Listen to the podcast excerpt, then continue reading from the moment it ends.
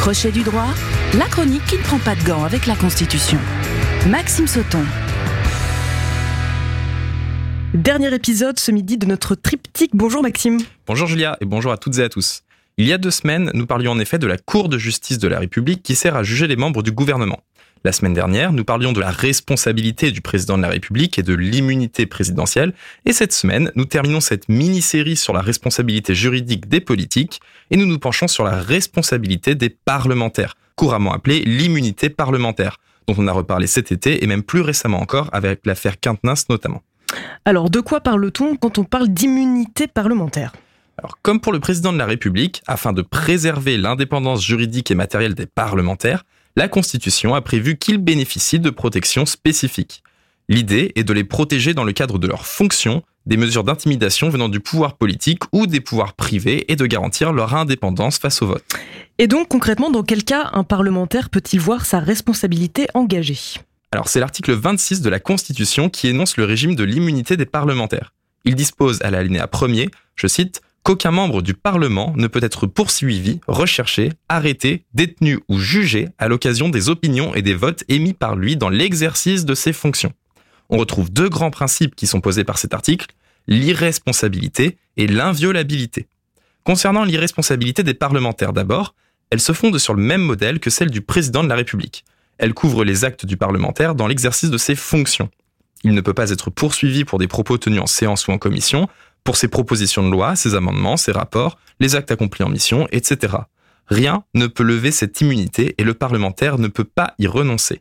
Elle va même s'exercer après son mandat, c'est-à-dire que le parlementaire ne sera pas tenu responsable des actes pris dans le cadre de ses fonctions lorsqu'il était parlementaire, même une fois son mandat terminé.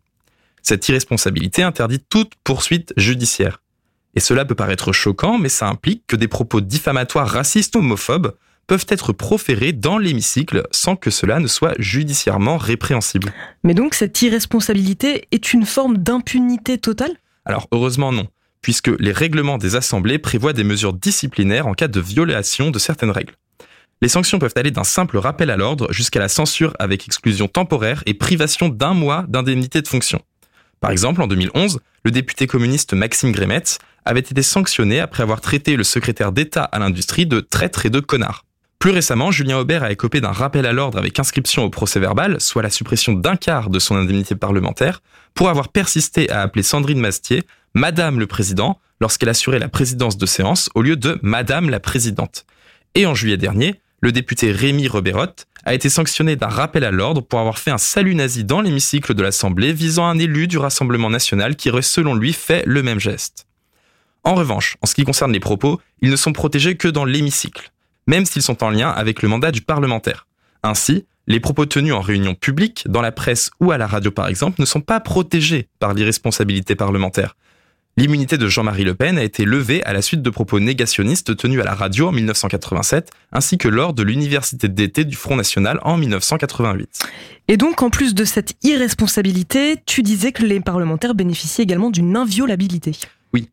Le second versant de l'immunité parlementaire, donc en plus de l'irresponsabilité, c'est l'inviolabilité. Cette inviolabilité protège les parlementaires des mesures restrictives de liberté, empêchant par exemple leur mise en garde à vue. Cette immunité a été assouplie par la révision constitutionnelle du 4 août 1995. Désormais, tout parlementaire peut être poursuivi et mis en examen, mais le bureau de son assemblée doit autoriser toute mesure privative de liberté prise à son encontre. Détention provisoire, garde à vue, contrôle judiciaire, sauf en cas de flagrant délit de crime ou délit et de condamnation définitive. Il faut savoir que la levée de l'inviolabilité parlementaire a déjà été exercée plusieurs fois. Ce fut le cas par exemple en 2015 à l'encontre du député Patrick Balkany sur demande des juges enquêtant sur des soupçons de corruption et de blanchiment de fraude fiscale. Autre exemple en 2017 à l'encontre du député Gilbert Collard qui avait publié des photos d'exaction de Daesh sur Twitter. Le but est de protéger les parlementaires d'un éventuel pouvoir arbitraire afin de leur permettre de mener leur mandat librement sans avoir à craindre d'être privés de liberté pour leurs opinions ou le travail fourni. Et la levée de l'immunité parlementaire permet d'éviter les abus de la part des parlementaires. Donc voilà pour ce petit point sur l'immunité parlementaire qui vient conclure cette mini-série sur la responsabilité des politiques sous la Ve République.